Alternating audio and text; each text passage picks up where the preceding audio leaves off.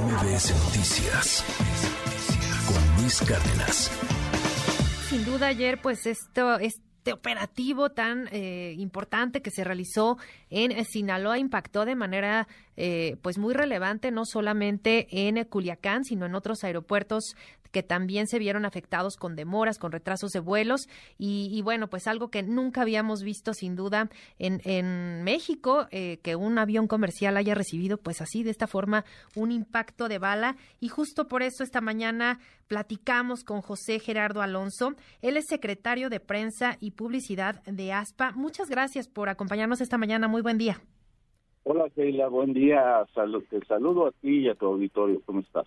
Gracias, muy bien, capitán. Pues platíquenos, por favor, en primer lugar, en estos momentos ustedes, eh, ¿qué reporte tienen de las operaciones tanto en el Aeropuerto Internacional de Culiacán como en el, restos, en el resto de los aeropuertos que ayer pues se vieron afectados con, con este operativo?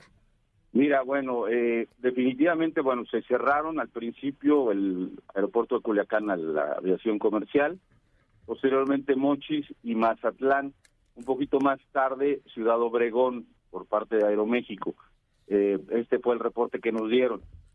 Hubo afectaciones también, se cancelaron muchos vuelos, se cancelaron, obviamente los aviones vienen de Culiacán a la Ciudad de México por un desierto y hacen otra ruta a Guadalajara o a Cancún o a Monterrey o a donde sea. Entonces ese avión al no llegar pues ya se afecta. Y ah, los, los aviones que se encontraron en este tipo de, de, este, de lugares o en esas ciudades, pues no pudieron cumplir. Por esa razón se afectaron muchos más vuelos. Lo que tenemos, bueno, primero me gustaría eh, decir dos cosas. La primera es felicitar a la tripulación, a los pilotos, tomaron una excelente decisión porque en, un, en una situación así tan apremiante, pues buscas el instinto de supervivencia, tal vez. Entonces, si ellos oyen eh, que están disparando, muchas veces pues te puede eh, eh, ganar el pánico y despegar. Claro. Eh, la, afectación que tuvo el avión no es menor, la afectación fue muy fuerte. El pegarle una línea hidráulica, la línea hidráulica controla el tren de aterrizaje, los frenos, los controles de vuelo, las superficies de control de vuelo. Esto es, las, los controles de vuelo es, pues cuando asciendes, que mueves el timón y asciende hacia, lo jalas y asciende, lo picas, desciende, este, viras a los alerones, giras el, timón, de, gira el avión al otro lado, etcétera, y el estabilizador. Entonces no es un no es un problema menor. Si, si hubieran si, si hubieran sido víctimas del pánico, pues hubiera sido tal vez algo desastroso. Peor, claro. Ajá, ellos decidieron muy bien, eso es lo primero que quiero decir. Por otro lado, pues es inédito en el país. Estamos consternados, incrédulos, sorprendidos de que algo así suceda. Eh, es difícil encontrar lugares donde suceden cosas así. ¿A qué distancia les dispararon? O sea, no había protección. Eh, tirarle un avión comercial con gente inocente, olvidemos a la tripulación y todo, son seres humanos el video que está circulando un, un, niño dice que qué pasa, etcétera. O sea, son imágenes que no pueden ser, no se pueden permitir en la aviación comercial. Totalmente, sin duda algo extraordinario. No sé si haya algún precedente creo que no, usted nos podrá decir, pero sin duda lo que ayer vimos sí sienta un parteaguas porque es importante hablar ahora de los de los protocolos. De acuerdo con, con estos protocolos de aviación civil, se tiene previsto cómo actuar ante un ataque, una balacera eh, por parte de, del crimen el organizado dentro de un aeropuerto. Creo que esto no lo habíamos visto nunca. No, definitivamente no. No tenemos protocolos. Nosotros tenemos protocolos de seguridad en relación a la aviación. En casos de, este, de esta magnitud no tenemos. Pero ahí es donde hemos insistido mucho. Definitivamente en la aviación mexicana han hecho las cosas muy mal, muy mal, no nada más este gobierno, gobiernos anteriores. Nosotros desde eh, mucho tiempo atrás estamos pidiendo una política aeronáutica de Estado donde se establezcan muchas cosas, muchas, muchas cosas, o sea, precios, etcétera. Y entre otras cosas, eh, sistemas de seguridad, protocolos de seguridad eh, por ejemplo, podemos decir que cuando se vayan a hacer este tipo de operaciones, que garanticen en determinada distancia al aeropuerto, eh, muchas veces salen salen a las gente que, que capturan o alguna cosa o salen de los aeropuertos, que garanticen que no se acerquen a los aeropuertos, que garanticen la seguridad de los pasajeros. Hemos insistido mucho en esto y definitivamente, pues, eh, ni este gobierno ni los anteriores han hecho caso. Esto es definitivamente, pues, algo que, que se tiene que cambiar, así como la aviación, lo del cabotaje que se está intentando hacer, lo de las líneas aéreas de, del, de, la defensa, etcétera pues hay, hay que es el momento de cambiar las cosas y pensar bien y tratar de actuar en forma diferente, ¿no? Porque no está dando ningún resultado.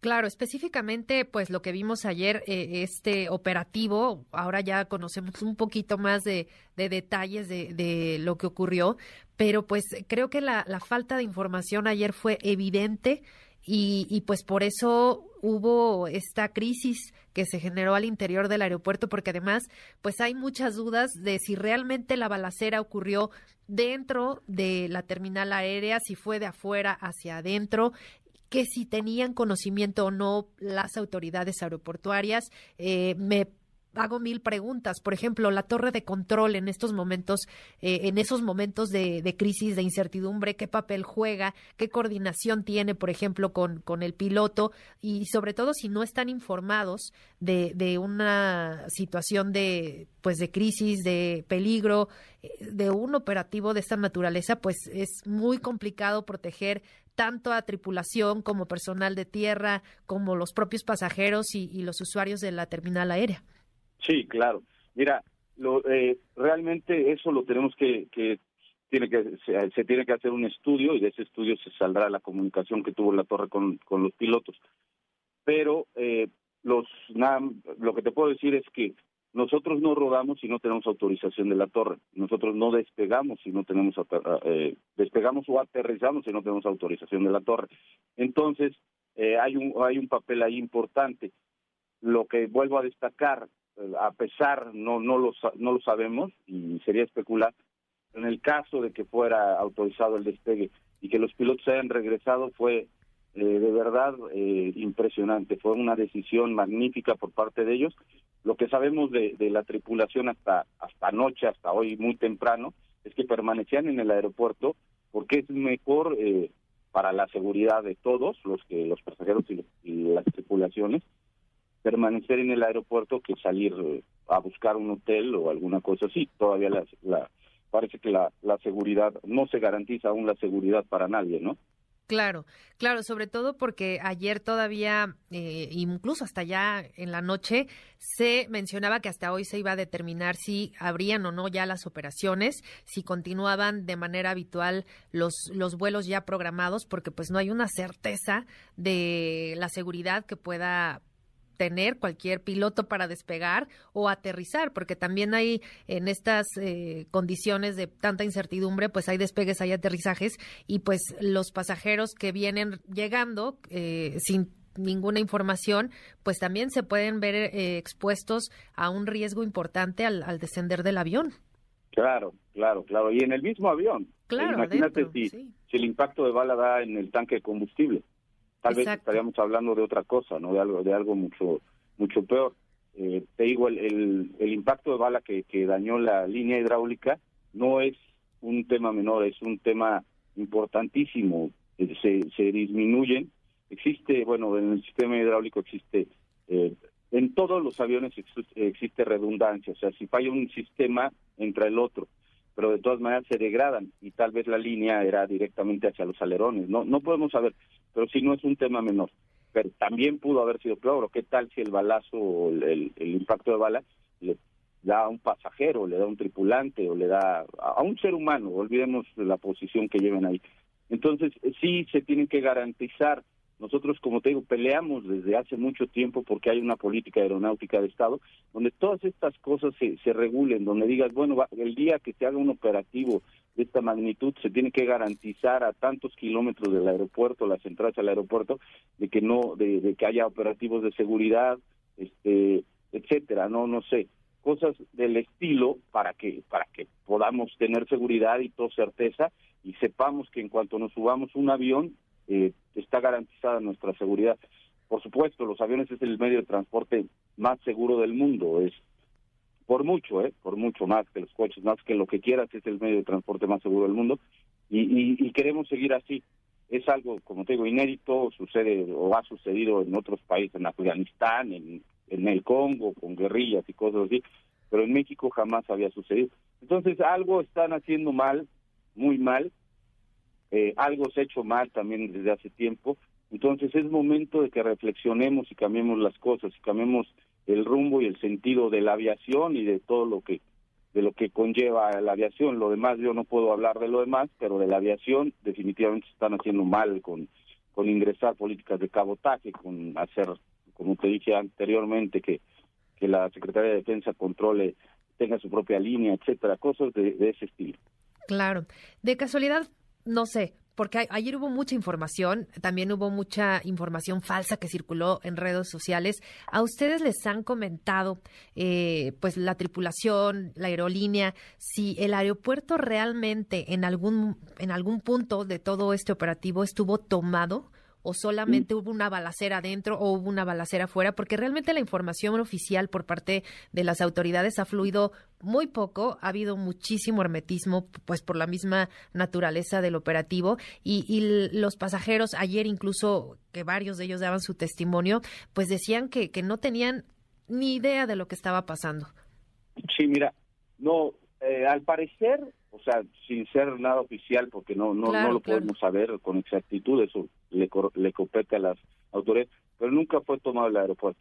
Lo que sí, no sé si has viajado a Culiacán, la cabecera de donde iba a despegar el avión está muy cerca de una calle, está pegadito a una calle, a una avenida muy importante en Culiacán, donde circulan muchos muchos este automóviles y al, al cruzando la calle hay negocios, hay casas, etcétera.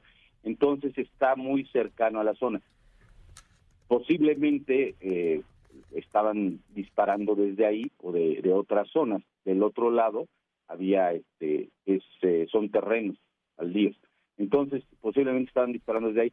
Nosotros, de acuerdo a la tripulación, que ellos tampoco tienen mucha certeza, dicen que no, que no fue dentro del aeropuerto, que fue fuera del aeropuerto, y, y también se montaron operativos en una, en el acceso, digamos, principal al aeropuerto. Lo que te puedo decir también es que hasta hace algunas horas, dos horas, seguía la tripulación allá y los pasajeros, debido a que todavía no se les garantizaba la seguridad total para, para poder salir del aeropuerto. Entonces sigue resguardado y siguen, los, siguen, siguen ahí. Muy bien. Sí, sin duda yo creo que esto fue lo que más eh, preocupaba, ¿no? El hecho de que pues un grupo delincuencial tuviera pues la, la, posibilidad, ¿no? De llegar a una terminal aérea, tomarla y pues eh, cometer algún hecho, acto de violencia, balacera además. Eso era pues algo que, que ayer nos preguntábamos todos y, y, y, sin duda con mucha preocupación de lo que pudiera haber pasado. Pues bueno, por lo pronto le agradezco enormemente, capitán José Gerardo Alonso, secretario de prensa y publicidad de ASPA.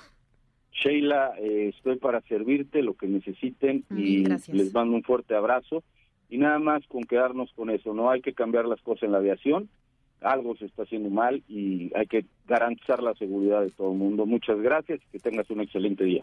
MBS Noticias con Luis Cárdenas.